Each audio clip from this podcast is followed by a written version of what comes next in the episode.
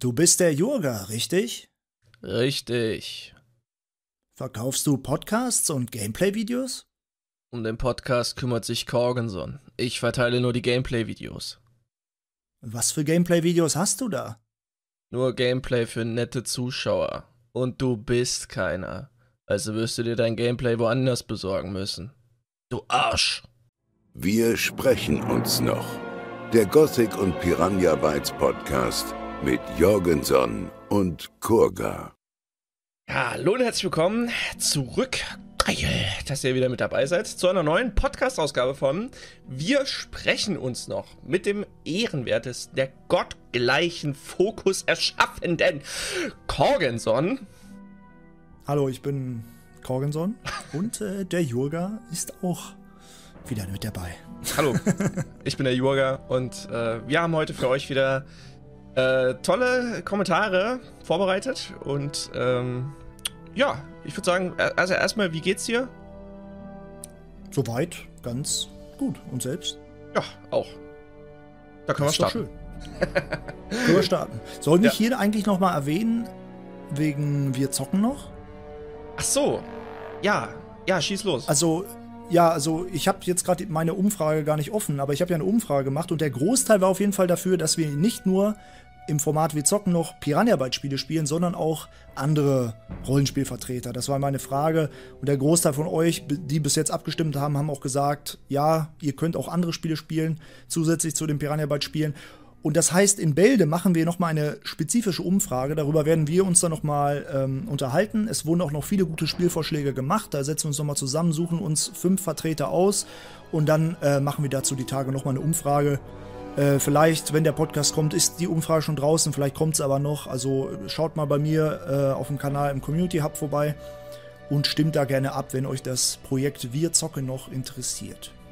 Ähm, ich möchte kurz dazu anmerken, also an dieser Umfrage haben bisher 1543 Leute teilgenommen und 69 geile Prozent haben für ähm, die Option Piano Spiele plus andere Games gewotet. Möchte ich nochmal kurz ein Dankeschön an dieser Stelle sagen.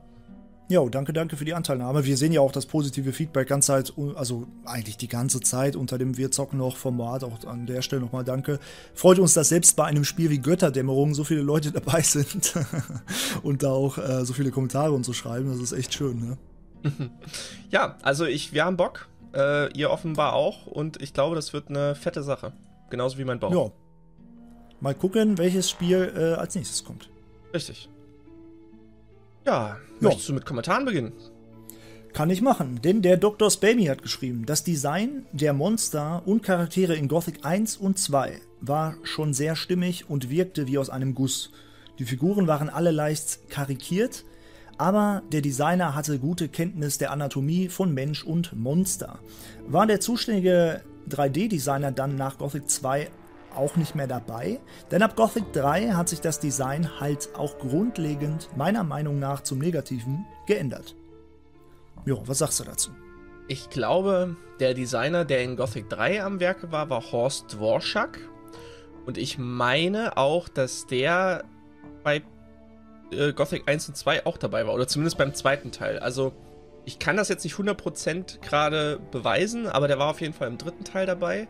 Und der hat halt Menschen, Männer, also männliche Personen und Monster und sowas designt und hat die halt da gezeichnet. Also es gibt so ein ähm, Making of Gothic 3 Video, ähm, wo jeder Entwickler oder jeder, der da irgendwie mit dran gearbeitet hat, mal so einen kurzen Einblick in seine Arbeit gibt. Und ich meine, der Horst Warschak war das da. Und ich glaube, der arbeitet mhm. auch sogar heute noch bei Piranha Bytes. Ich habe ich hab da mal versucht zu recherchieren neulich und habe mhm. aber keine, keine Bilder leider gefunden. Aber ich glaube, bei Elix 1 steht der auch noch in den Credits drin. Ähm, wie gesagt, korrigiert mich gerne, falls ich falsch liege. Aber ich meine, dass es der war und ich meine, dass der auch in Gothic 2 schon mit dabei war. Ähm, aber was sagst du generell zu, zu der Aussage, okay, das äh, generelle Design hat sich verschlechtert? Also nicht jetzt unbedingt grafisch, aber so von der von der von der Proportion her. Ja, von Proportion, von der Modellierung an sich, sowas alles. Äh, hm. Was sagst du dazu? Nö, würde ich nicht sagen. Es ist halt der neuen Engine geschuldet, die Genome-Engine, die sie dann genutzt haben. Und in, wenn man das im Verhältnis dann sieht zur Zen-Engine, die vorher genutzt wurde, finde ich, ist das stimmig. Also der Held sieht mhm. jetzt auch mal ein bisschen, bisschen muskulöser aus. Ne? Der bisschen muskulöser ist ja untertrieben. Der hat schon so einen äh, 55er Oberarm. krassen Stiernacken.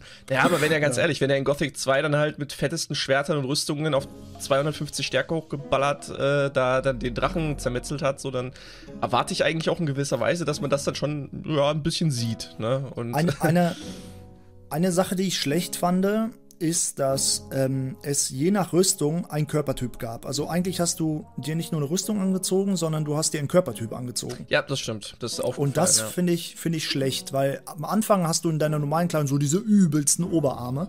Mhm. Und dann ziehst du dir eine Rebellenrüstung an und du siehst aus wie jeder Hans Bummel Rebell. Ne? Ja, stimmt, dann ziehst du eine Orksöldner-Rüstung, eine Jägerkleidung an und du siehst total schmal aus. Und das passt dann gar nicht mehr zu deinem Charakter, weil du vorher diese fetten Oberarme hattest. Richtig, richtig. Ähm, und da würde ich mir wünschen, dass die Rüstung zum Beispiel eher an den Körper des Helden angepasst ist. Weil in Gothic 2 hatte man ja auch, ich finde in Gothic 2 und 1 haben sie es sehr geschickt gemacht. Du hattest verschiedene, so wie Größen oder Dicke gerade von der Figur an sich. Das war zwar immer die gleiche Grundstruktur, aber sie war unterschiedlich dick. Mhm. Ne? Und das ist eigentlich eine voll die schlaue Methode. Genauso wie es äh, irgendwie zehn unterschiedliche Kopfformen gab und dann gepaart mit den unterschiedlichen Gesichts, äh, Gesichtstexturen äh, sahen die dann halt immer anders aus. Ne? Und ja. äh, das ist total intelligent, also für die damalige Engine. Und ich hätte mir gewünscht, dass sie in Gothic 3 auch eher diesen Weg gegangen sind. War wahrscheinlich dann auch diesem Zeitmangel geschuldet und solchen ganzen Sachen, aber ähm, viele NPCs in Gothic sehen halt sehr gleich aus und keiner hat so ein wirkliches Merkmal. Das ist dann durch Mods wieder verändert worden, aber gerade so, die meisten haben einfach eine Glatze, kein Bart, ne? Mm, ja, und wenn sie einen Bart haben, dann klippt er so komisch durch. Und ich finde, dass sich viele Tiere auch nicht unbedingt zum Besseren geändert haben. Gerade der, am, am, das größte Negativbeispiel sind für mich die Schattenläufer. Die sehen nämlich furchtbar aus in Gothic 3. Also meiner ja, Meinung nach zumindest. Ja, schon. Also der was, Schattenläufer was... war so ein großes, mhm. wirklich so ein großes Raubtier, war so richtig so ein muskelbepackter, wie so, wie so eine riesige Katze halt, ne? So sehe ich den Schattenläufer immer. Ja, und und ja. dann in Gothic 3 sah der mehr aus wie so ein komisches weiß ich nicht, wie so ein dickes Stofftier. Ich, ich weiß nicht, sah so merkwürdig aus. ja.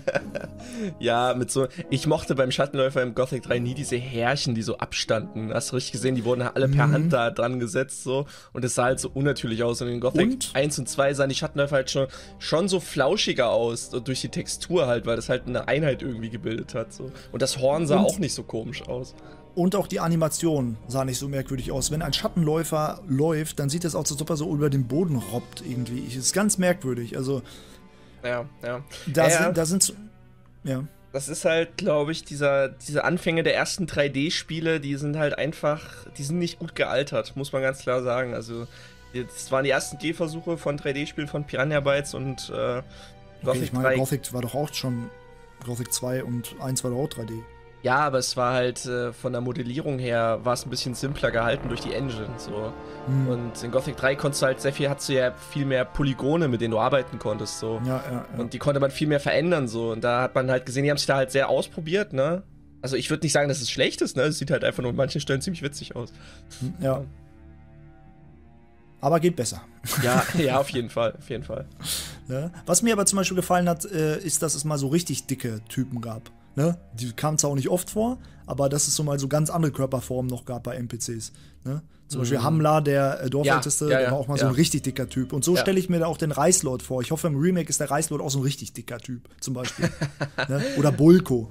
Ne? Ja, stimmt so. schon. So, so glatze und dick und ja, ja, stimmt schon. Also. Das wäre schon. So, oder zumindest so ein Bierbauch oder in, beim Reißlord so ein Reisschnapsbauch irgendwie, keine Ahnung. Ja, weil das, das, das äh, führt ja auch dazu, dass ähm, Charaktere so einen richtigen Wiedererkennungswert haben. Weil stell mal vor, der, der Reis dort beispielsweise ist dann so ein Typ, der ist einfach klein und dick.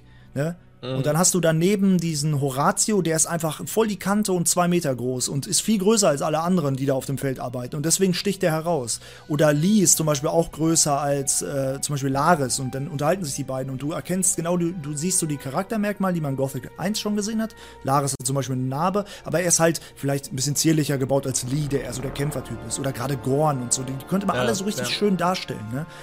Und äh, ich hoffe, den, diesen Weg gehen sie dann auch. Und nicht, dass man bei Elex sehen ja auch sehr viele sehr gleich aus, sehr viele NPCs. Ne? Dann haben sie zwar einen anderen Bart, eine andere Frisur, aber die haben trotzdem nicht so diesen Wiedererkennungswert, finde ich. Und ich hoffe, das machen sie äh, beim Remake besser und auch in Elex 2 besser. Oh, ich hoffe auch, ey. Also was mich in Elex 1 ja immer ganz oft gestört hatte, waren so die Haare. Also mhm. Haare mhm. kann Piranha jetzt irgendwie einfach nicht, habe ich das Gefühl. Es ist, die sehen immer so, ich weiß einfach, die sehen einfach nicht schön Plastik. aus. Plastik. Ja. Plastik. Ja, als ob, als so. wie eine Barbie-Puppe sehen die äh, äh, dann aus. So ja. die. Und äh, ich meine, es passt auch zum Grafikstil, aber es wird dann, es ist auch schön stimmig in sich, aber du wirst immer erkennen, okay, die sehen alle ein bisschen mehr aus wie so Playmobil-Männchen. ne? Ja, Und, die, ganze, äh, die ganze Spielwelt, also Elex, die ganze Spielwelt von Elex sieht da aus wie aus einem 3D-Drucker und dann angemalt. So, so ich meine, sie, sie ist aber auch schön, die Ja, Welt, ja, ne? klar, aber, aber, klar. Aber ich weiß genau, was du meinst. Das sieht äh, einfach nicht echt aus. Ja, es ist es halt. Ne? Ja. Und ähm, naja, wir werden sehen, ob in Elex 2 da die Grafik sich nochmal verändert hat. Also das Gameplay-Material, was wir bis jetzt gesehen haben, da fand ich auf jeden Fall die Vegetation und so hat sich zum besten, besseren verändert. Also zu, von meiner, meiner Wahrnehmung jetzt. Aber ja, bleibt spannend. Also ich bin. Auf jeden Fall. Bin, ich meine, wir ja. spielen es ja beide noch. Also du im Let's Play, ich privat so. Ja. Damit wir in, in Bälde mal noch einen Elex-Podcast, äh, vielleicht für einen Elex mhm. 1 in Vorbereitung auf Elex 2 nochmal machen können. Aber ja. äh, also mich haben jetzt schon Leute im Livestream gefragt, wann das jetzt passiert. Also was Konkretes kann ich da, können wir da jetzt noch nicht sagen. Ich glaube, wir überlegen uns das dann nochmal. Ja, es eilt ja auch nicht. Also bis ja, das Spiel eben. rauskommt, äh, ist ja und äh, weiß nicht, wir haben da auch, glaube ich, keinen Stress mit. Ne? Ja, richtig. Und ich richtig. meine, wir, die Sachen, die Leute, die sich da wirklich interessieren, die haben sowieso schon die Informationen, bevor wir sie haben. und äh, wir, wir reden halt gerne darüber und wir haben immer wieder Elex-Fragen dabei. Ich habe auch, glaube ich, heute noch ein paar. Ja, und dann Alles reden klar. wir sowieso immer wieder über das Thema. Genau. Ja. So, dann Lord Weichflunzer hat geschrieben. Schönen guten Tag hier mal meine Idee, wie die Story äh, von Gothic 3 hätte sein sollen. Auf Korinnes tobt eine Schlacht zwischen den Orks und den Menschen. Als der Held den untoten Drachen tötet, hat Belia keinen Stellvertreter mehr auf Erden und sein Einfluss fällt von den Orks ab, die sich aufspalten in men menschenfreundliche Stämme, angeführt von Urshak, und Menschenhasser, angeführt von Khan. Äh, die Armee Belias kurz vor der Eroberung Vengards zerfällt die Hofschranzen verraten den König, der in einen Hinterhalt von Suchenden angeführt vom untoten Korkalom ermordet wird. Boah, jetzt wird's richtig wild. Und schieben die Sache wieder auf Lee. äh, auf Bitten von Lee und Girion kehrt die Esmeralda nach Kurines zurück und nimmt die Überlebenden der Schlacht mit an Bord. Xardas mit der Macht des untoten Drachen ausgestattet, steigt in die Sphären der Götter auf und fordert Belia zum Kampf. Alles klar. Beide sterben fast und während Belia sich voller Zorn und Scham im letzten der vier Belia-Tempel versteckt, teleportiert sich der sterbende Xardas auf das Schiff zurück. Der Held rettet Xardas das Leben, indem er mit Hilfe des Auge Innos seine ganze Lebenskraft auf Xardas überträgt und selbst wieder schwach ist. Der Held erfährt von Xardas, dass er den letzten Tempel finden und Korkalom und Belia töten muss. Dazu braucht er die Rüstung Adanos, also Adanos-Artefakte bekannt, und die drei Klingen der Götter, Uriziel, die Klaue und die Eisklinge. Daraus schmieden die besten Schmiedemeister aus Nordmar, Bensala und der Orks mit Hilfe der vier Foki den Götterspalter. Die, einzigen, die einzige Waffe, die einen Gott richten kann. Vor der Esmeralda kommt die Küste von Mythana in Sicht und vor einer Crew von Ausgestoßenen und Geächteten liegt eine vom Krieg verwüstete Welt, in der viele Menschen Machtbereiche zerfallen, in, in viele Machtbereiche zerfallen ist. Was haltet ihr davon? Boah, ich muss sagen, ich finde, es ist auf jeden Fall zu viel des Guten. Ja. Also die Ideen in allen Ehren, aber ich glaube, das ist eher so ein Weg, der fast schon so Richtung Arcania klingt, in dem es nachher so ein total verrücktes, weirdes Götterbattle ist, ne? Äh, aber ist es einfach auch so, nur weil du alte Begriffe wie Korkalom noch mal reinholst oder alte Ideen aus anderen Spielen, das heißt nicht gleichzeitig, dass, dass es gut ist, ne? Weil mhm. die Zusammenhänge, wie das alles ineinander verzweigt ist, das muss ja stimmig sein. Und ich glaube, es ist einfach in deinem Fall zu viel des Guten. Ne? Und das ist auch nicht böse gemeint, sondern das ist auch nur meine Wahrnehmung jetzt davon, wenn ich, wenn ich da jetzt drüber nachdenke.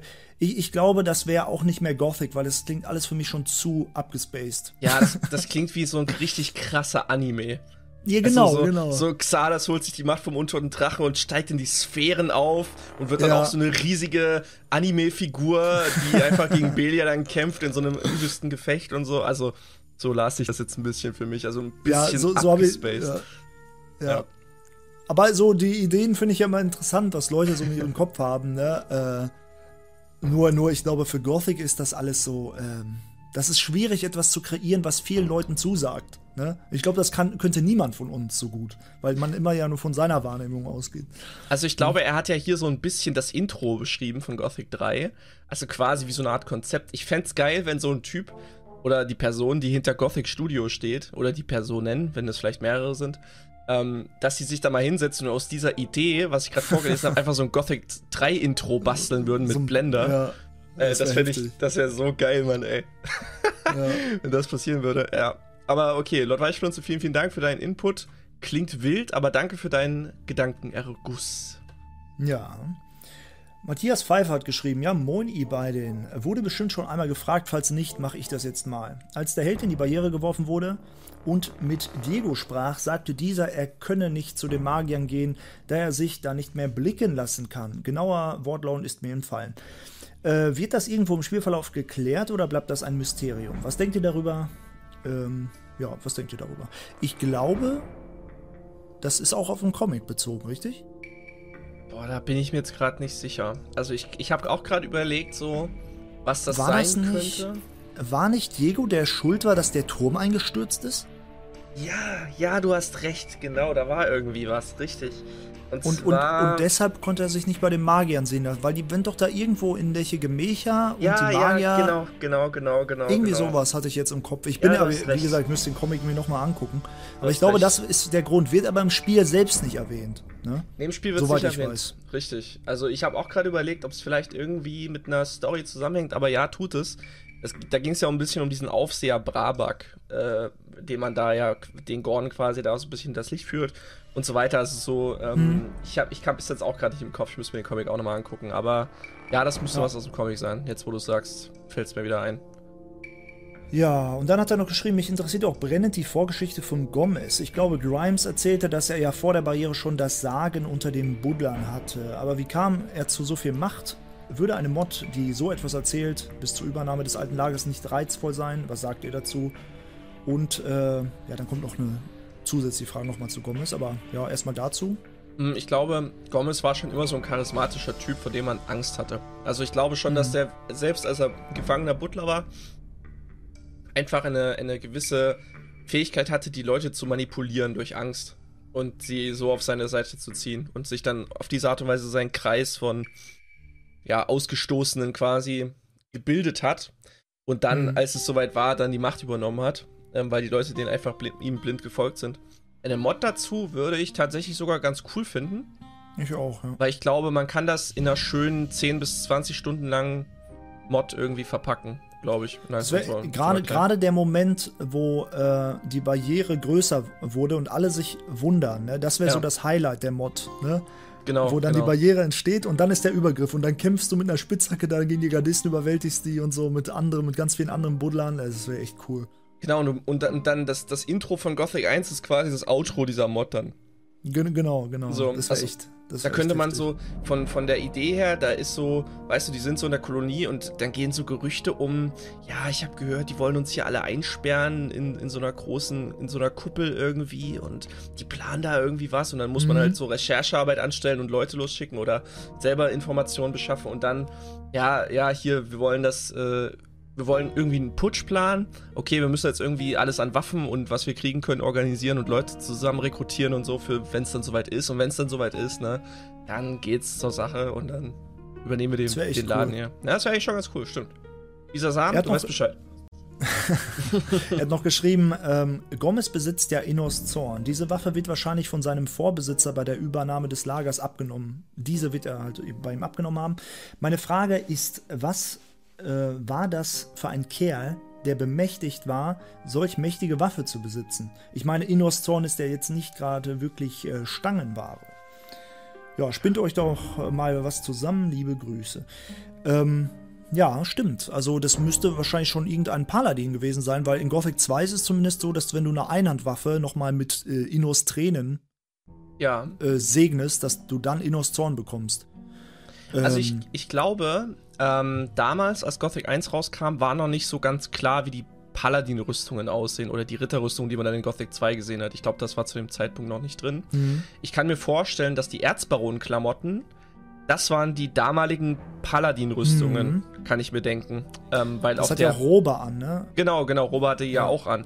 Ne, also ich kann mir schon vorstellen, dass das vorher Paladine waren, die einfach dort im, in der Regierung sa oder in, in der Verwaltung da saßen, von dem Gefangenenlager von dieser Burg und die Gardisten, die, also ne, die, die Wachen, die quasi später die Gardisten wurden, von den Klamotten her, das waren quasi denen ihre Milizen sozusagen. Mhm. Und ja, also ich glaube, die Erzbarone, die diese Erzbaronen-Klamotten tragen, waren halt vorher eigentlich Paladine. Und da kann ich mir vorstellen, dass so ein Typ wie Lord Hagen oder Garond oder sowas, also vom, vom Rang her, Ja. dort auch war. Und der war einfach ein, ein heftiger Streiter Innos und der hat diese Waffe gehabt. Ja, das, das finde ich auch eigentlich voll cool, dass bei Gothic 1 die Leute noch so besondere Waffen haben. Weil bei Gothic 2 zum Beispiel so ein Lord Hagen oder ein Garond, der trägt halt so normalen Paladin-Zweihänder, was voll Ja. langweilig ist. In Gothic 1 war es noch so, jeder hatte, nicht jeder, aber so namhafte NPCs hatten oft eine Waffe, die zu ihnen noch passt. Roter Wind, roter Wind, roter Wind. Zum Beispiel. Ne? Und das ist halt wirklich schön. Und ich hoffe, da geht auch das Remake wieder hin. Oh ja. Ne? Dass, dass man das da hervorhebt und dann, auch wenn du dann zum Beispiel jemanden wie Gomez dann irgendwann mal bekämpfst, dass du dann auch wirklich seine Waffe bekommst und du so denkst, hey, echt, ich habe jetzt seine Waffe, das ist cool. Ne? Und nicht so, okay, das nächste, äh, der nächste schwere Zwei. Ne? Den du eh nur wieder verkaufst oder nichts mitmachst, ja. Ja, aber man weiß nicht, wer vorher da die Leitung hatte, ne, von der Burg, oder? Ich glaube nicht, ich glaube nicht. Also ich müsste mir den Comic nochmal durchlesen. Aber ich wüsste es jetzt aus dem Kopf, könnte ich es jetzt nicht beantworten. aber die, der Comic spielt ja auch in der Zeit, wo Gomez zwar noch nicht. Nee, Gomez ist da schon da, ne? Gomez ja, doch, doch, da das ist schon ja, da ja, doch, Ja, das ist ja schon in der Barrierenzeit. Also Genau. Von daher ähm, ist, man müsste ja die Vorgeschichte der Barrierenzeit, da, das, da handelt der Comic ja auch nicht von. Der Comic Mhm. handelt doch. Also, nee, nee, nee, tatsächlich nicht. Der Comic handelt nicht von der Erschaffung der Barriere. Der, handelt zwischen der Zeit, von der Erschaffung bis zu dem Zeitpunkt, wo der Held quasi dann reinkommt. Also ein Stück weit. Mhm. Hm. Ja, das stimmt. Naja, aber ich glaube nicht, dass wir auf eine Fortsetzung des Comics hoffen können. Nee, schade eigentlich. Außer Eigentlich, jemand ja. macht geilen Fan, Fan-Comic, einen geilen Fan-Comic. Ja. Das wäre auch noch schick. Ähm, was war da eigentlich die Frage? Achso, du hattest, äh, ne? Du warst jetzt. Ja, das waren jetzt ne? mehrere ja, Fragen. Das war Okay. einmal die Frage zu, zu ähm, wo hat es mit Zeit angefangen? Zu Diego, dann Gomez Genau, und ja. dann noch Gomez Waffe. Ja. Okay.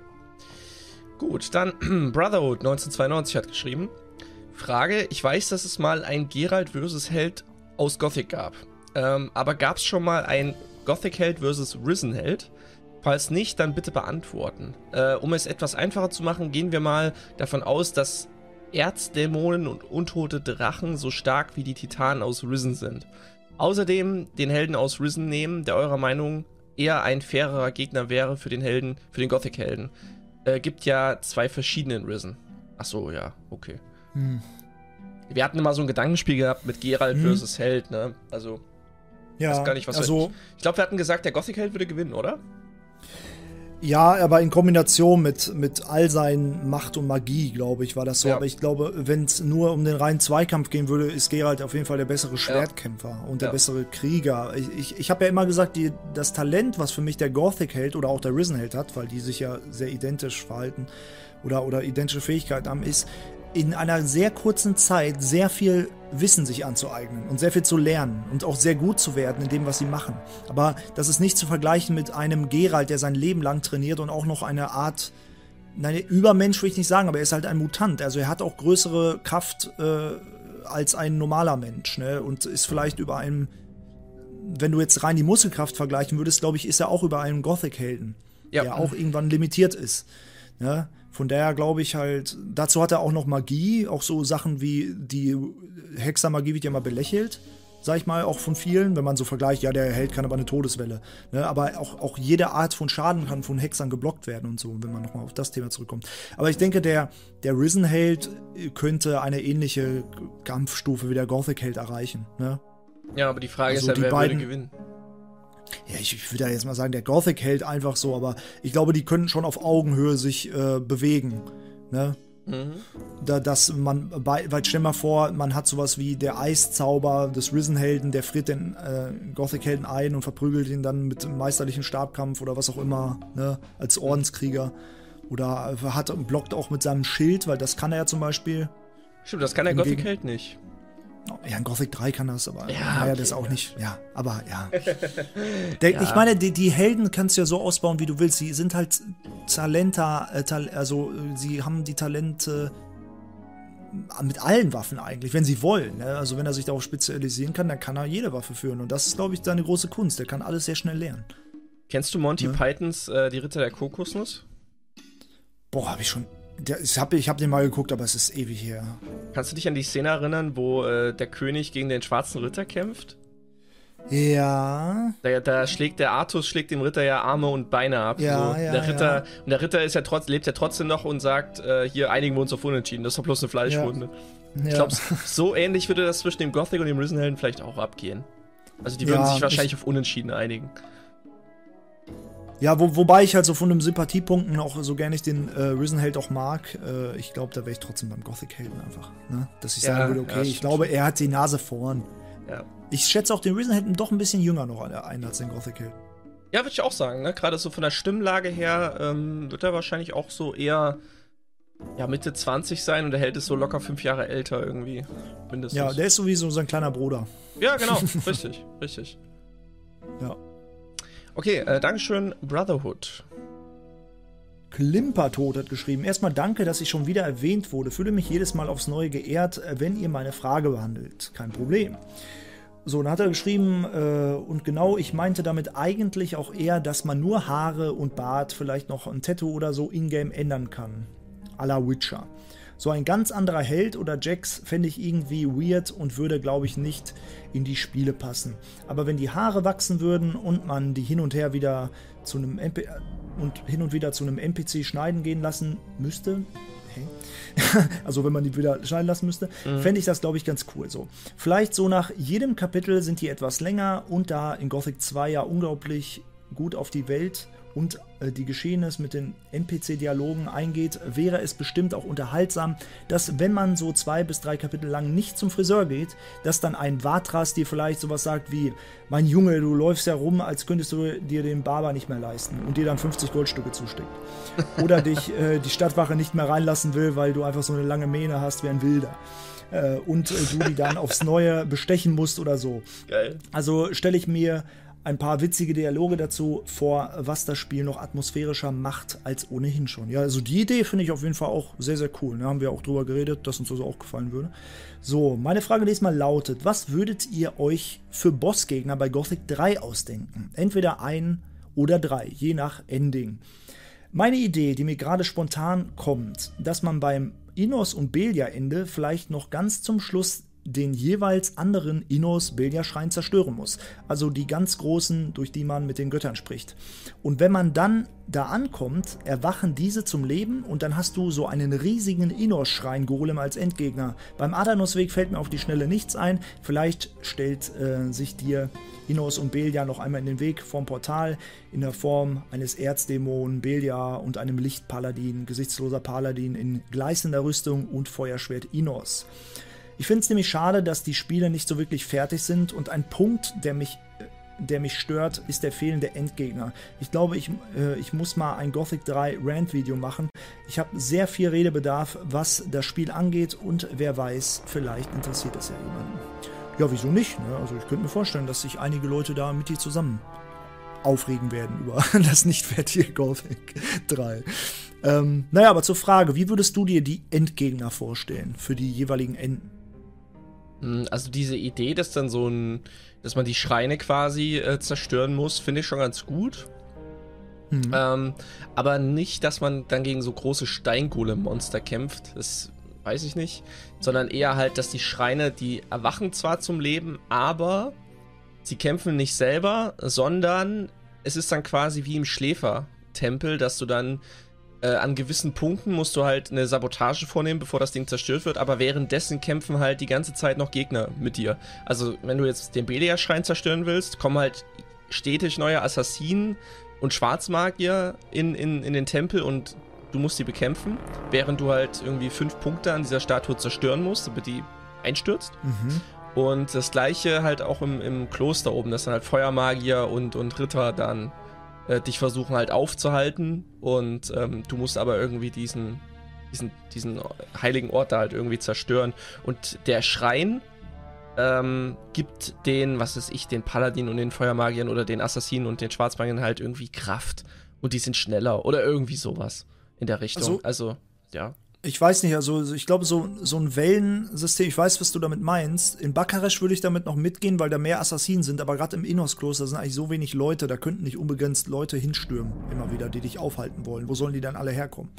Ja, da, dann sind die vielleicht einfach von Innos besonders gestärkt. Dann sind die einfach nur ja, sehr, sehr stark. Da, da, das dachte ich mir nämlich auch, das glaube ich wäre ein cooles ja. Konzept. Ähm, wenn Innos Adanos und Belia jeweils einen NPC erwähnen, vielleicht sogar jemand, zu dem du Bezug hast. Wenn du dich zum Beispiel äh, dazu entscheidest, die Adanos-Artefakte zu zerstören, rastet Saturas komplett aus und wird erwähnt, äh, erwählt und wird dann auf einmal so ein Übermagier.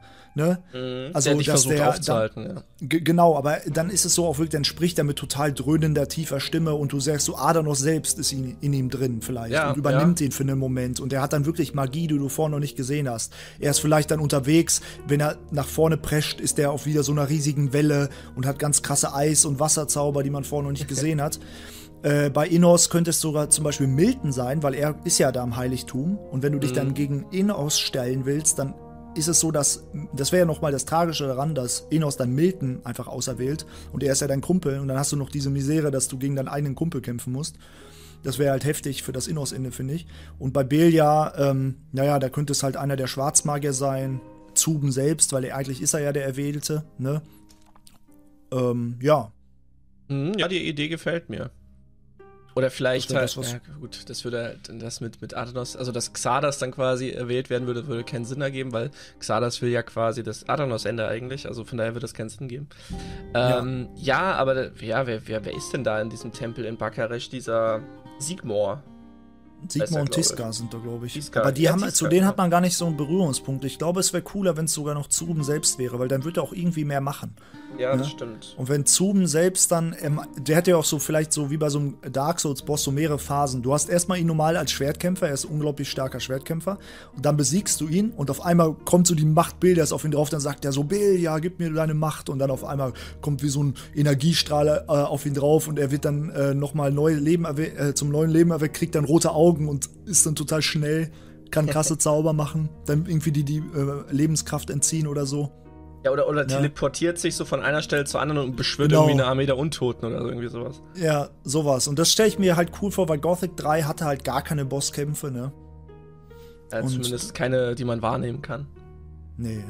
Es sind halt, also es gibt so kleinere, gibt's schon. Also zum Beispiel bei, bei Bakaresh gibt es ja auch diese, diese äh, Inselgruppe, wo da zum Beispiel so ein, so ein Schrein ist und da sind halt drei, vier ähm, untote Magier. Das, also das sehe ich so ein bisschen als, als kleinen Bosskampf oder die Tempel mit den untoten Magiern da drin, das sehe ich auch ja, okay, immer so Das ist ja komplett Bosskampf. optional, ne? Naja, eigentlich, also wenn du das Adanos-Ende spielen, nee, eigentlich nicht. Du musst ja an die Artefakte irgendwie rankommen. Ja, okay, aber die untoten Magier, äh, ich meine, die sind scheiß Gegner. Klar, die sind voll stark. Aber gerade die Untoten-Magier, die auf, die auf der Insel meinst, die sind ja komplett optional. Da hat ja, ja die, das, die, äh, die Content-Mod hat zum Beispiel ähm, da ja was hingefügt. Da findet man, glaube ich, die Drachenjägerrüstung.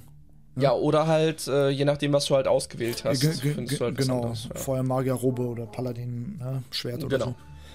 so. Ähm, ja, aber äh, untote Magier sind auch mit die schlimmsten Gegner, weil die sind im Nahkampf stark, und mhm. äh, auch äh, mit der Magie ultra stark. Also, ich finde allgemein Magier sind halt scheiße zu bekämpfen. Gerade so, wenn du mhm. irgendwie Nordmar so eine Ork-Gruppe da von fünf, mit fünf Schamanen dort irgendwie angreifst, so, dann ist es immer unangenehm zu. Auf der einen Seite finde ich das aber auch gut, dass Magier so stark sind, weil dann sind Magier auch mal was Besonderes, weißt du? Ja. Weil du ja. kämpfst ja so, ich, ich finde ich find das halt cool, dass wenn Magier wirklich, das Magie, die sind im Nahkampf auch schnell tot, aber wenn sie Magie auf dich wirken, dann ist das auch wirklich stark. Aber sie haben halt den Nachteil, dass sie nicht so viel aushalten. Ne? Das stimmt. Das finde ich halt immer cool.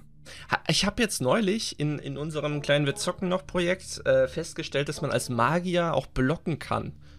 Mit Zaubern. Wusstest du das? Nee. Ich hab, das wusste ich nicht. Ich hatte, äh, das war die Folge, wo ich Nemora ausgeräumt habe. Ähm, mhm. Da habe ich einen Zauberstab in der Hand gehabt und habe äh, quasi mit dem Zauberstab geblockt. Also da, da ist so eine Energiewand die, entstanden. Als beim Blocken. Gibt, geht das nur bei Götterdämmerung ja, oder bei Gothic 3? Also ich habe ich hab gefragt, ob das auch schon in Gothic 3 ging und da hat wohl jemand drunter geschrieben, der hat das recherchiert und es geht wohl auch in Gothic 3. Das habe ich, das wird aber doch nie im Spiel erklärt. Das höre ich jetzt zum ersten Mal. Krass. Ich wusste es auch nicht. Also ich, ich habe auch erstmal ziemlich dumm aus der Wäsche geguckt, muss ich sagen.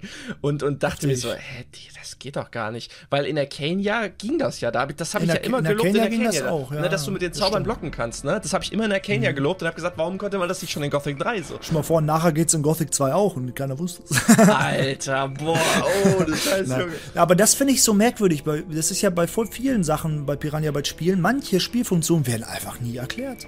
Die, da, da hörst du nichts drüber, außer du findest es so heraus. Ja, aber das hat ja Gothic 1 ja auch noch nie gemacht. Also man musste ja immer alles irgendwie alleine rausfinden.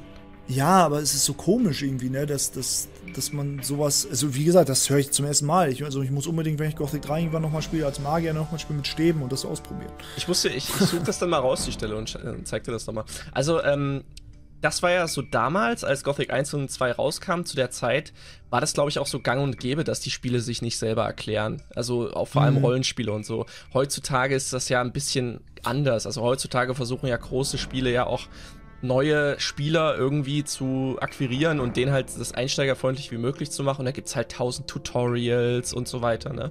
Und, Na, kommt ähm, drauf an, welche Spiele das sind. Ne? Ja, genau, also, kommt halt aufs Spiel an, richtig. Aber so gerade bei einem Rollenspiel, dann, wenn ich, ich glaube, beim, beim äh, hier Playable Teaser war es auch so gewesen, da hast du irgendeine Aktion gemacht und da stand erstmal ein Tutorial-Fenster da irgendwie. Mhm. Oder du wolltest einen Gegenstand aufnehmen und stell erstmal da, was ist das für ein Gegenstand und so weiter. Also prinzipiell habe ich ja nichts dagegen und ähm, ich will aber nur, ich will aber, dass ich das optional an- oder ausstellen kann. Das ist immer so eine Sache, das, das hätte ich immer ganz gerne, dass man sich so das Spiel selber konfigurieren kann, wie man es gerne haben möchte. Dann kann man, glaube ich, nichts falsch machen. Oder ja, siehst? Das, aber weil, nee, nee, ich, ich sehe das ja. genauso. Wenn, wenn, äh, zum Beispiel, äh, Gronk hat ja jetzt auch angefangen, Elex zu spielen. Und ich sehe, dass er total Probleme mit dem Elex-Kampfsystem hat. Was verständlich ist, weil es ist total ruckelig. Aber es gibt eine Einstellung, die bei Elex das viel also verbessert. Du hast nicht diesen Autofokus, den kannst du nicht ausstellen. Ne? Mhm im Kampf. Weil wenn du den Autofokus drin hast dann, und du ziehst deine Waffe und du läufst auf einen Gegner zu, dann geht ja. der Held automatisch, automatisch immer in den Fokus rein. Und dann bist du nur in dieser langsam G-Animation. Ja, ja, das und du kannst nicht um den Gegner rumlaufen und so. Und wenn man das ausstellt, dann kannst du ganz normal um ihn rumlaufen und, und kannst dich frei bewegen, wie du willst. Und wenn man das nicht weiß, naja, das wird ja auch im Spiel so nicht erklärt. Das heißt, du musst im Tutorial-Fenster, ähm, kannst du es gar nicht finden und in den Spieleinstellungen kannst du es aber umstellen. Ne? Das und das machen. ist halt schade.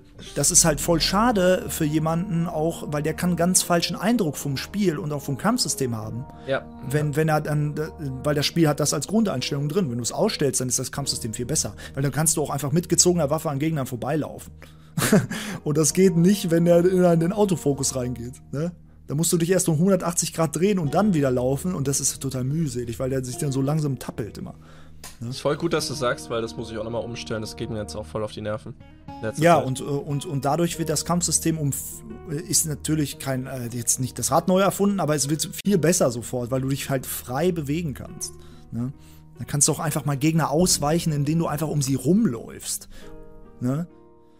Und wenn du, wenn du äh, diese langsame Animation haben willst, trotzdem, dann kannst du immer noch ein Auto, also eine Art Fokus bekommen, wenn du blockst bei einem Gegner. Dann hast du mhm. immer noch ein, eine Art Fokus. Ne? Also es ist für mich auch viel besser zum Spielen. Vielen Dank.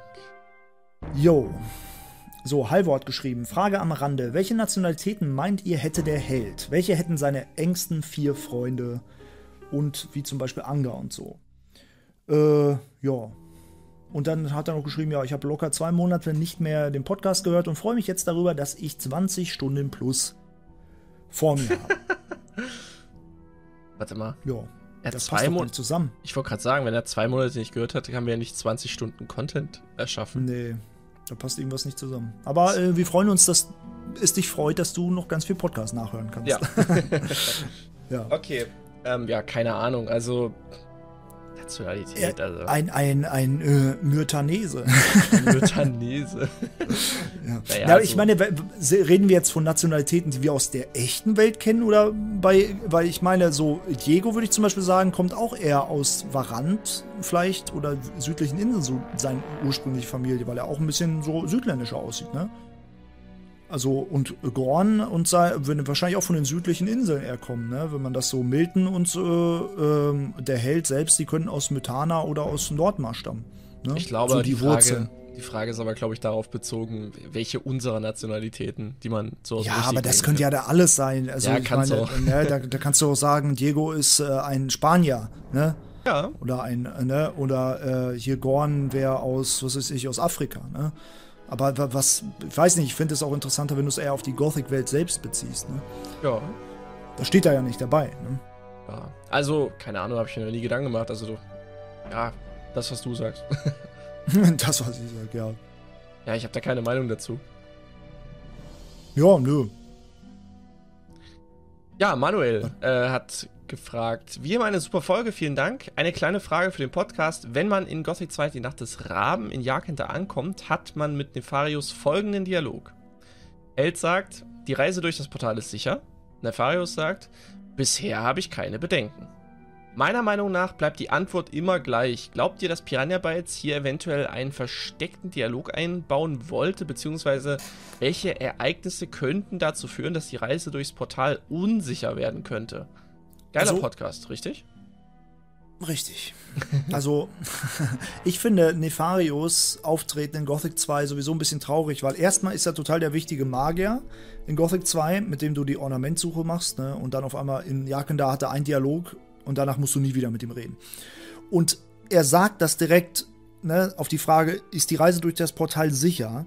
Sagt er, ich habe keine Bedenken, obwohl der Held gefühlt also eine Woche länger unterwegs war in dem Portal als mhm. die Magier. Und die sind sogar in der Zeit nochmal zurückgegangen, haben Lance geholt, weil er ja nicht da war. Jo. Und, und bei ihnen ist es vielleicht sicher gewesen, aber der Held war ja in einer anderen Dimension unterwegs. Weil zum Beispiel äh, Nefaro sagt meiner Meinung, also ich glaube, das habe ich so im Kopf, dass er sagt, wir haben seltsame Dimensionen durchreist, wir wissen ja nicht, welche Irrwege du genommen hast. Ja, genau, genau. Ja, irgendwie sowas. Ja, irgendwie er. sowas. Und dann sagt er, es ist sicher. Obwohl, was ist, wenn du da reingehst und vielleicht ein Jahr unterwegs bist oder zehn Jahre, aber es sind eigentlich für dich nur zwei Sekunden vergangen. Ja, ne? richtig. Ne? Boah, das wäre so krass. Also, und dann kommst du da hin und dann ist Saturas einfach schon äh, so ein alter Opa, so richtig alt. Ne? das wäre so abgefahren, Mann. Oder stell dir vor, es gibt eine Mod, wo jemand das so macht, ne? Also der Beginn der Mod ist, man geht durchs Portal, ne? Es gibt dieses Ritual, ne? Der, Ring wird ja. zusammengefügt und man geht durchs Portal. Und in der Mod geht es aber darum, dass man quasi in dieser Dimension unterwegs ist. Und man muss, Ziel cool. der Mod ist es quasi irgendwie, ähm, das andere Ende vom Portal zu finden. Und man muss durch so ein richtig geisteskrankes Labyrinth irgendwie irren mit. Stell mal vor, dann bist du halt wirklich so. in ja. so einer. Äh in so einer Mod unterwegs, die auch voll lange geht, so 30 Stunden. und danach bist du einfach in Jaken da und dann fragt dich so, hä, wo warst du so lange? Hier, du hast jetzt Arbeit zu verrichten. Der Held denkt sich einfach nur so ganz, ey, willst du mich eigentlich verarschen? Ich habe gerade 30 Stunden lang gegen alle möglichen Viecher gekämpft und eine andere Welt gerettet. Ja, Mann. Und nach, nach diesem ja. ellenlangen Dialog mit Saturas kommt dann einfach die Credits. ja. Aber äh, das fand ich schon immer merkwürdig, dass Nefarius dann keine große Rolle mehr gespielt hat und dass er das sagt, sagt, obwohl eigentlich es nicht sicher ist, weil das ist nicht das, was ich als sicher bezeichnen würde, wenn jeder unterschiedlich lang im Portal unterwegs ist. Ja, ja. Das, ich meine, er könnte sagen, es ist sicher, dass du ankommst, aber selbst das weiß er ja gar nicht, weil die es ja nur einmal gemacht haben. Ja, sein, ne? also sein, sein Blick ist, sein Blick ist halt verblendet und er denkt sich halt so, ja, die Erbauer werden das schon gewusst haben, was die da bauen und den kann man, weil deren Kraft kann man schon vertrauen, dass das auch funktioniert und bei uns ja, hat es ja auch funktioniert die, und so. Ah, ja. ja. Das ist, ein bisschen ist auch so, wie, wie, wie egal das denen auch allen ist. Auf einmal, du bist ja jetzt hier und kannst mit deiner Arbeit beginnen. Also ja. ist egal, wie lange du unterwegs warst. Ne? Richtig. Das ist richtig dumm. Naja, mhm. wir wissen ja, warum es so gemacht wurde, aus, aus Game Design technischen Gründen. Und äh, aber ja, klar, wenn man jetzt mal so ein bisschen drüber nachdenkt, ist es eigentlich schon ziemlich, ja. Aber man hätte es auch anders designen können. Man hätte ja auch sagen können, der hält es zuerst, da kämpft er gegen ein paar Steinwächter, ne, geht halt raus, äh, findet da einen Piraten und wenn er vom Piratenlager wiederkommt, dann sind die Magier da, fertig. Also dann ja, hättest du genau das stimmt. Gleiche. Also dann, dann hättest du auch nicht das Problem mit dieser unlogischen, ja, wir waren hier schon ein paar Tage hier und haben uns schon hier häuslich eingerichtet. und haben auch noch Lance geholt, den wir auch noch in den Sumpf geschickt haben und der ist jetzt tot. der arme Lance. Arme Lance. Ja, Dankeschön für die Frage. So, äh, Multichaos hat geschrieben: Moin, moin, Leute. Ich habe vor kurzem nochmal den Sketch von Jorgenson mit dem Gott der Mitte geschaut. Daraufhin ist mir die Frage in den Sinn gekommen, ab wann Adanos eingreifen würde. Wenn der erwählte Innos sterben würde, aber die Macht von Beja zu groß wäre, würde Adanos dann den Helden wiederbeleben, um das Gleichgewicht zu halten. Umgekehrt funktioniert die Frage natürlich auch, den Avatar von Belia wieder zu beleben. Schönen Gruß, Multicaus.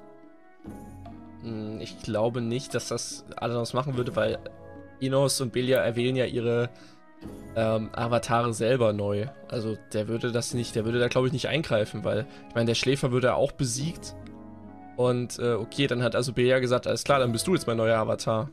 So, ich, glaube, ich glaube, Adanos passt halt auf, wie gesagt, dass eine Seite nicht so stark ist, aber wenn der, er würde dann nicht einfach zum Beispiel den Gothic-Helden wiederbeleben, sondern er würde wahrscheinlich einfach zulassen, dass Innos sich einen anderen erwählen kann, ja, der genau. dann wieder gegen den Avatar kämpft. Das ist diese Endlosschleife. Ja, richtig. Ne? Und äh, ja, der ewige Kampf zwischen Innos und Belia. So. Genau. Und da Adanos passt halt nur einfach auf, dass da kein Scheiß passiert und nicht äh, äh Belia auf einmal sagt, hey, ich habe jetzt zwei Avatare. ne? Die habe ich in einem DLC-Pack dazu gekauft, den darf ich jetzt haben. Wer sind eigentlich die Eltern der Götter? Die Titanen. Die Titanen. Wenn wir in der, wenn wir in der griechischen Mythologie äh, unterwegs sind, war das doch so, ne? Die Titanen waren die Götter, äh, die Eltern der Götter, oder? Keine Ahnung. Ich weiß nur, dass Zeus das der Göttervater so, ist. Aber war das nicht so, dass Kronos, der Titan, der, der Vater von, von Zeus und so war? Auch? Der Vater. Und dann haben die Götter, die Gö ja, der hat man auch so damals auch ausgesprochen, im alten Griechenland, der ja, Vater. Genau. Hey, Vater. Doppel D. Götter, Vater. Götter, Vater.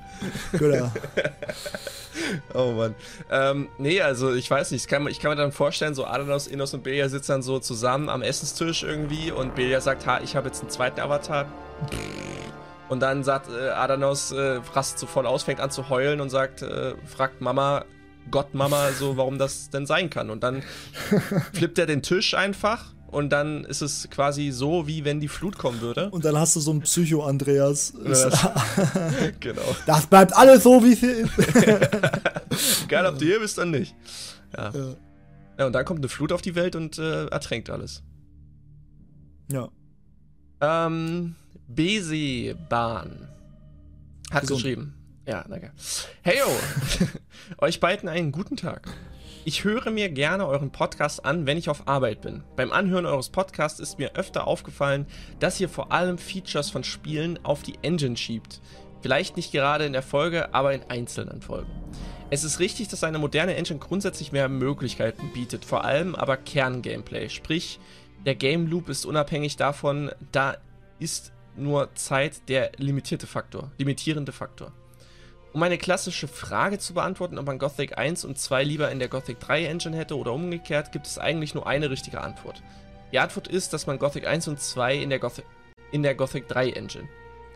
Äh, aber was Gothic 1 und 2 als Inhalt bietet, kann man sogar hübscher und leichter umsetzen, da zum Beispiel der Renderer es zu, äh, zulässt, mehr Gegenstände gleichzeitig darzustellen, der Polygon-Counter nicht mehr so begrenzt ist oder grundsätzlich neue Technologien den Workflow unterstützen. Äh, auch, wenn ich zu, äh, auch wenn ich zugestehen muss, dass Gothic 2 offensichtlich veraltet ist, ist es für mich ein hübsches Spiel und gefällt mir nur optisch besser als die neuen nur optisch besser als die neuen Piranha Bytes Titel.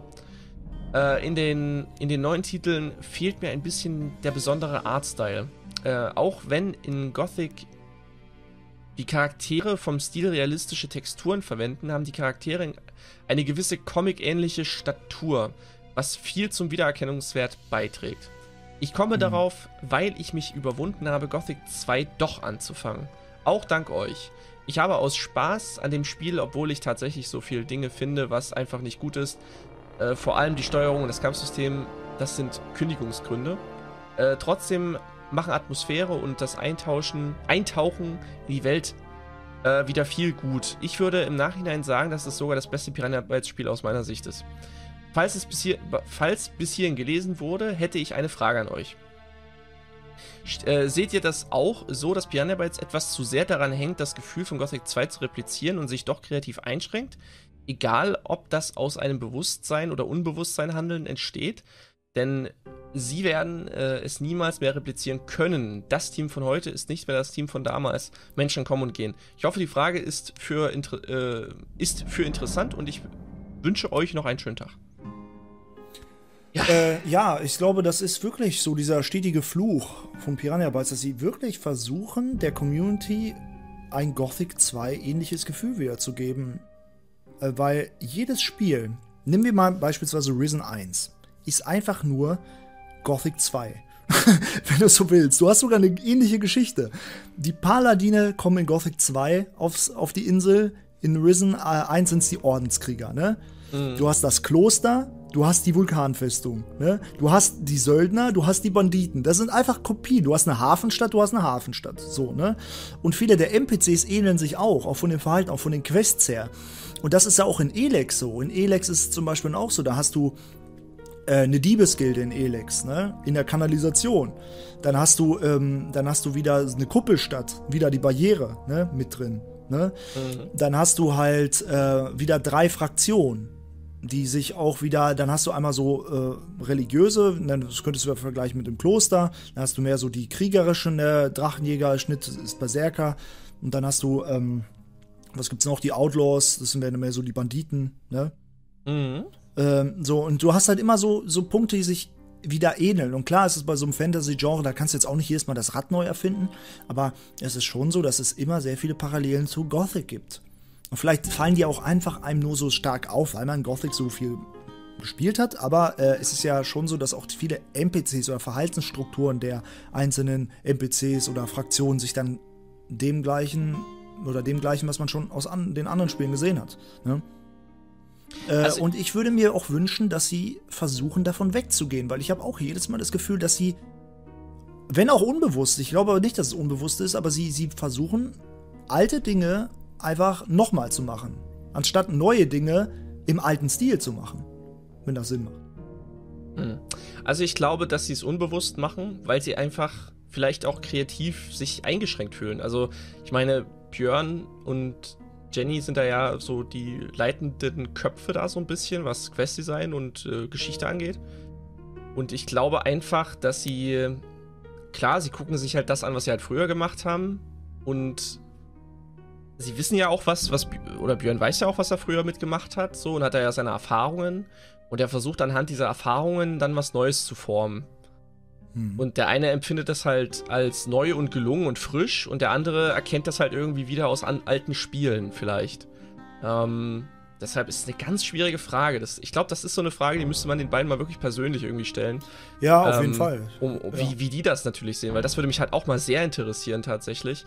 Ähm, die Aussage hier, dass, das, dass die Steuerung und Kampfsystem so ganz grauenhaft das Geschmack, sind. Das Geschmackssache. Das Geschmackssache, würde ich auch sagen. Also, wenn, so jemand, jemand, der ähm, natürlich jetzt anfängt, Gothic zu spielen, wenn er vorher noch nie Gothic 2 oder 1 gespielt hat, natürlich findet er Kamp das Kampfsystem kacke erstmal, weil es hakelig, ruckelig ist, aber jemand wie wir, die uns, die da drin sind, ne, mhm. die, die, da kommst du damit klar, aber das ist bei vielen Spielen so, das ist bei einem Dark Souls oder auch bei einem Witcher-Game auch so, da findest du vielleicht das Kampfsystem erstmal scheiße, dann fuchst du dich da rein, spielst 20 Stunden, bist du schon mehr drin. Und wenn du es äh, noch mehr gespielt hast, dann, dann hast du das Auto einfach so automatisch drin. Dann weißt du, wie du wann ausweichst, äh, wie du gegen welchen Gegner zu kämpfen hast.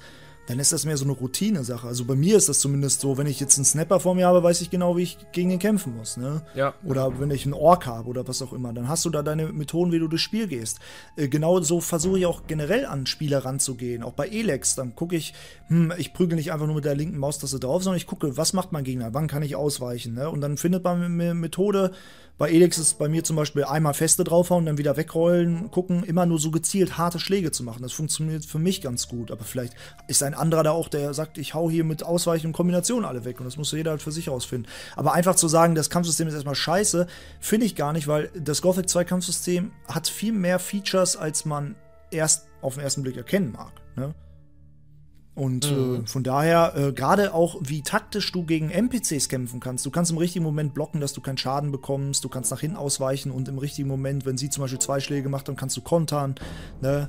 Du kannst gegen die Gegner so kämpfen, dass du im richtigen Moment ausweichst. Das finde ich zum Beispiel, es kann sich sehr taktisch spielen. Ne, gegen mehrere Gegner zu spielen, ist halt so ein Masterclass, sag ich mal, gegen mehrere Orks oder so, dann nicht zu, äh, zu gegen fünf Orks gleichzeitig zu kämpfen mit einer schnellen Einhandwaffe. Macht mir zum Beispiel übel viel Spaß, weil das ist halt gefährlich, aber wenn du es dann geschafft hast, dann fühlst du dich auch wie so der heftigste Anime-Schwertkämpfer. Fehlt dann nur noch irgendwie dieses Anime-Brüllen und dann dieses, dieses ja. äh, so Blitze und Licht und krasse, krasse Effekte und so, ja. Ähm, ja. ja. das so, so, ja, das wollte ich einfach nur sagen, das sehe ich jetzt irgendwie nicht so. Du hast es jetzt begründet begründet, das ist gut. Und die Aussage hier, ähm, eine Klasse, die klassische Frage zu beantworten, ob Gothic 1 oder 2 lieber in der Gothic 3 Engine hätte oder umgekehrt, gibt es nur eine richtige Antwort. Also ich finde das auch nicht das so. Das muss jeder für sich selbst entscheiden, was die richtige Antwort darauf ist. Ja, genau, also weil ich finde halt diese an diese Genome Engine in Gothic 3 damals, als die damit angefangen haben, es war halt schon ein ziemlicher Bruch, glaube ich, auch für Leute, die Gothic 1 und 2 damals gefeiert haben und die sich auf Gothic 3 gefreut haben. Ich glaube, für die war das halt schon, ich will jetzt nicht sagen ein Schlag ins Gesicht, aber es war halt schon eine krasse Umgewöhnung, warum halt viele mhm. auch schon damals dann gesagt haben, boah, nee, das lieber, ja, fassen wir lieber ja. nicht an. Und die Bugs haben natürlich dann auch ihr Übriges, Übriges getan, dass dann auch sehr, sehr viele damals bei Gothic 3 schon ausgestiegen sind und gesagt haben, boah, nee, lass das mal bleiben. Ähm, mhm. Ich sehe es jetzt nicht so, also ich finde, ich komme mit Gothic 3 halt super zurecht und ich finde es auch für sich gesehen halt hübsch, ne? Auch wenn es halt so ein bisschen ja. grafisch halt schon noch so eine Marken, seine Marken hat, wie wir es ja vorhin an dem Schattenläufer äh, analysiert hatten. Das sind ja Einzelfälle, aber das Gesamtbild ist stimmig. Ja, also auch genau. heute noch, ich finde auch heute noch ist es ein hübsches Spiel. Ne? Und das hat Piranha Bytes immer gut hinbekommen. Ich finde auch zum Risen 2 ist auch heute noch ein hübsches Spiel. Ne? Also ja, also für sich gesehen kann, können Piranha Bytes können schon schöne Spiele erschaffen. Ja. Ne? Für sich in sich geschlossen sind die halt hübsch. Genau. Ne? Gerade genau. auch so mit Lichteffekten kann man super mhm. viel machen und das haben sie auch echt gut gemacht. Also gerade wenn ich mir halt so, so Risen 3 oder, oder Elex 1 halt angucke, was da so mhm. an geilen Shadern und Lichteffekten halt schon mhm. drin sind, das, da denkt man sich so geil. Also das, da kann ich auch mal über so eine matschige Textur, kann ich auch mal drüber hinweg gucken. Klar. Wenn dann, wenn du so auf Taranis auf dieser Veranda da stehst und du guckst über die ganze Insel und überall gibt es so diese Obelisken, die so Blitze erzeugen und der, die Sonne ja, geht ja, gerade ja. unter und du denkst so, boah, geil. Also es ist wirklich, wirklich cool, ne? Und ähm, ja, deshalb Absolut. ist ja auch für viele einfach auch eine Geschmackssache.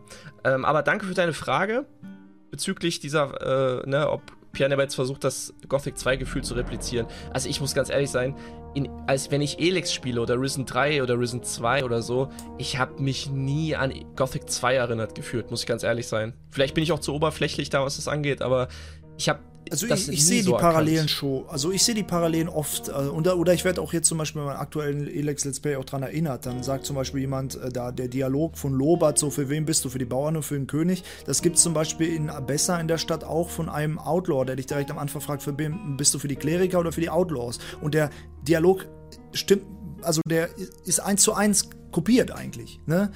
Und das ja, kann das ein Easter Egg sein, ne?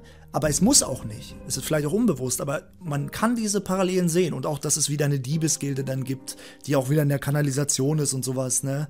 Ähm, ja, das, aber ich, ich fühle mich da nicht an Gothic 2 erinnert. Also klar, das mag man so ein bisschen übernommen haben. Ich meine, es, die haben ja auch in Risen 3 so ganz viele Easter Eggs aus Gothic eingebaut. Ja. Hier mit dem Keil zum Beispiel bei den Dämonjägern da, der gesagt hat, rett ja. nicht durch meine Hütte oder, oder so. Mo war wieder ja, der Türsteher. Genau so. Aber wenn Und ich in dieser Welt drin bin, also wenn ich diesen Charakter steuere in dieser Welt, dann äh, dann sehe ich einfach in meinem inneren Auge nicht Gothic 2 vor mir, sondern auch nicht, wenn ich die Dialoge höre oder so manche Quests höre, sondern ich sehe diese ich sehe auch nicht Gothic 2, ich sehe die Parallelen. Ne? Das ah. kann ich ja sehen. Gerade bei Risen 1 ist es auch so, das ist eigentlich eine identische Geschichte vom Grund, von der so, ne? Und ja, da, da fühlt Welt. wirklich so an. Da fühlt sich's wirklich so an. Das stimmt schon. Ne? Ja. Also was du gesagt hast, das stimmt schon. Aber so gerade bei den jetzigen Piranha Bytes Spielen in Elex, so dann, da fühle ich das irgendwie Nein, gar nicht. Ich, wenn ich Elex spiele, denke ich auch nicht, ich spiele Gothic. Aber so, das spielt sich ja schon so. Du siehst es im Piranha Bytes Spiel, wie sich spielt, so die Art, wie die Welt aufgebaut ja, ist. Das, ja, das ist Gothic-like, ne? Deswegen ist ja auch dieser Witz, zum Beispiel, ich weiß nicht von diesem, äh, wie heißt nochmal dieser Kanal? Der macht auch so Reviews, aber halt immer in so einer richtig mimigen Form. Irgendwie Seth Seth und dann geht's noch weiter. Keine ähm, Ahnung. Auf jeden Fall hat er so ein Elex-Review gemacht, damals auch rauskam und hat gesagt, dass Piranha Bytes seit äh, gefühlt 15 Jahren immer wieder das gleiche Spiel macht, nämlich Gothic 2. und hat dann das halt so, das ist halt so ein Meme-Review, ne? Ist sehr empfehlenswert, falls du das noch nicht kennst, kann ich dir das mal schicken. Okay. Äh, ist sehr lustig und da hat er einfach darüber geredet, äh, über das Spiel und, und äh, dass es einfach nur Gothic ist, so unter einer Tarnung, ne? Und ja, da, Da da kann man ich- das schon ein bisschen weglachen. Ne? So. Kennst du dieses Meme von, ähm, ach, wie heißt denn diese Comicserie mit, mit den Geisterjägern, die immer so unnatürliche Snoopy-Doo? Sachen... Ja, Snoopy-Doo, genau. Da gibt's doch dieses eine Meme, wo der Typ irgendeine Person so einen Ich weißen... weiß, welches du meinst. Genau, das so wegzieht und darunter ist so, aha, ich wusste es doch so, ne? Und Ja, genau I knew das. it. I knew it, genau, richtig. Ja, und darunter ist einfach so, weißt du, es steht drauf, was ich, Elex, und Ich glaube, zieht das Ding ich- und dann steht der Gothic 2 einfach. Ge genau, genau Ja, darauf ist, ist genau. das ja bezogen. Genau der gleiche, der gleiche Witz halt, ja. Genau, ja. da musste ich jetzt irgendwie sehr dran denken. ja. Okay, wir sind jetzt bei einer Stunde. Soll ich noch eine Frage machen oder? Mm, Ist Ja, kannst du lustig. machen, weil ich finde gerade kein Roleplay. Äh, ich glaube, auch Gerald von Sillen ist aktuell ein bisschen beschäftigt, hat er auch geschrieben. Deswegen kommen ja auch die Statistiken von unserem Wir zocken noch auch jetzt nicht mehr so regelmäßig. Ich Ja, meine, der hat da genau. irgendwas geschrieben. Aber äh, ja, ist ja auch kein Zwang, das ist ja alles freiwillig. Ne? Ja. So, dann machen wir noch eine Frage und dann. Oh, ich So sehe aber gerade noch einen Quickfire. Wollen wir nicht lieber noch einen Ja, Quickfire? dann, ja mach, mach, mach, mach's Quickfire. ist Ja, machen wir lieber einen Quickfire. Er ist von. Suicide Panda von Discord. Mhm. Und der hat jetzt geschrieben, Orlands Rauchbier oder Miltons Eiskristallbier. Ah, also ich bin da bei Orlan. Ich aber auch, muss ich ganz ehrlich sein. Also, ich mag das Urige. äh, Wulfgars Frau oder Nadja? Wolfgars Frau. Nadja. Weil Äh, Wolfgars Frau ist ja die auf der Zeichnung, das weißt du, ne? ja, genau. Die nackte genau. Frau zeichnen. Richtig. Ja. Aber die gibt's ja nicht, das ist ja nur eine Zeichnung. Ah, die hat schon gute Proportionen. Ja, die hat's auf jeden Fall, aber auf dem Papier halt so. ähm, Gotha oder Gotik? Das verstehe ich Oh, nicht so ganz. Mann. ja, ich glaube, das soll einfach nur ein Wortwitz sein wegen der Stadt Ja, Gotha. okay. Ja, Go Gotik. Go Gothic. Hier steht halt, aber hier steht halt wirklich mit K am Ende, nicht mit C, deshalb. Ja. Okay, dann, dann, ja. Kann. Okay. Praktikum bei Promo oder Brahms Kartenshop? Ja, Also, ich glaube, ich würde lieber beim Kartenshop arbeiten, weil da habe ich vielleicht nicht, dass ich so dann den Dreck von anderen wegmachen muss. Ja. Wäre ich auch dabei. Äh, Brahim ja. ist ein entspannter Typ, mit dem komme ich auch, glaube ich, gut klar. ja. Ähm, Mutt oder Bal Netbeck als Schwiegervater? Matt als Schwiegervater? Ist der Ja. nicht ein bisschen jung und mein Schwiegervater? Egal. Ähm, boah, ich glaube, ich nehme lieber Barnett Der ist zwar ein bisschen verrückt, aber ich, Matt wäre, glaube ich, noch nerviger. Ja, ich wäre auch eher bei Bal Netbeck. Ja. Äh, schneller Hering oder Stollengrollen? Schneller Hering. Ich würde eher einen Stollengrollen probieren, weil ich, Hering klingt für mich halt so nach Fisch. Also ich hätte keinen Bock, in meinem Schnaps einen Fisch zu haben. Ja, okay, aber ist Stollengrollen ist so das ist übelste. Der sagt doch auch, das Gesöff hat mich umgehauen und fragt nicht nach Sonnenschein. Ich finde diese, ich find diese Line so geil. Weil das sagt ja auch noch dieser Sprecher, der so richtig verschnupft das so sagt. So. Ne? Dieser U-Golf-Typ. Ja, der, also deshalb, das würde mich mal interessieren. Also das würde ich gerne mal probieren. Das Coole ist ja, wenn du keine Ausdauer hast, dann haut dich das ja wirklich um. Dann liegst du da, ne? Auf dem Boden. Ich habe immer Also- gewonnen gegen den, gegen den Typen da. Ja, du musst 200 Ausdauer haben, glaube ich. Ja. Und ja. wenn du das nicht hast, dann liegst du da auf dem Boden. Das ist geil. Äh, Tinder-Date mit Patty oder Gomez? Was ist das denn für eine Gegenüberstellung? Weiß ich nicht. Also dann Patty. Ja, auch Patty. ähm, chillen bei Gomez den. bringt einen nachher. Ich stell mal das erste Date mit Gomez. Er stellt dir so Fragen über dich und dann fragt er mal und und dann sagst du immer dieses und und dann sagst du die falsche Antwort und dann sagt er äh, einfach äh, hier, na, dass du mich anlügst. Sag mir, dass du mich für dumm hältst, dass du mich für dumm hältst. Enttäuscht. Sag mir mich. das. Und dann bringt er dich um. Nein! Nein, der hätte es jetzt sagen müssen, dass du mich für dumm hältst. Zeig Ja, mir, ich- dass du mich für dumm hältst. Ich kann ja, ich kann ja nicht meinen eigenen Meme hier reinmachen. Oh, ich finde das so geil, wirklich. Ich habe mich da bepisst, ey, wirklich. Ähm, Ja. Okay, also dann wahrscheinlich mit Patty. Ähm, chillen bei den Piraten oder in Lago? Boah, bei den Piraten. Ich würde auch eher bei den Piraten sagen, weil Lago ist halt in der Wüste und ich habe halt keinen Bock auf die Wüste. Deshalb. Ja, ich hätte, ich hätte aber auch keinen Bock auf diese, also zum Beispiel so Sibo Narra ist halt lustig, aber wenn der so dein Nachbar ist, ich glaube, Oh, wenn du ja, den dann so jeden Morgen nackt da durch die äh, Wüste wandern siehst, wie er sich wieder auf sein Fell legt, da hätte ich ja keinen Bock drauf. Dann chill ich lieber bei den Piraten, Mann. Oh, stell dir vor, es ist wirklich so ein Typ, der so, so, ein, so ein Nudist, der einfach auch nackt durchs Dorf immer läuft und so. Und da sanfte Grüße. Oh Mann, ey. Okay. Äh, Urlaub im Schläfertempel oder Shoppen mit Gritter? Was ist denn das für eine Gegenüberstellung? Die haben so überhaupt nichts miteinander zu tun. Weiß ich nicht. Vielleicht, was ist das schlimmere Übel? Hm, also Urlaub im Schläfertempel heißt ja so, du hältst dich so eine Woche all-inclusive im Schläfertempel. Was bedeutet das?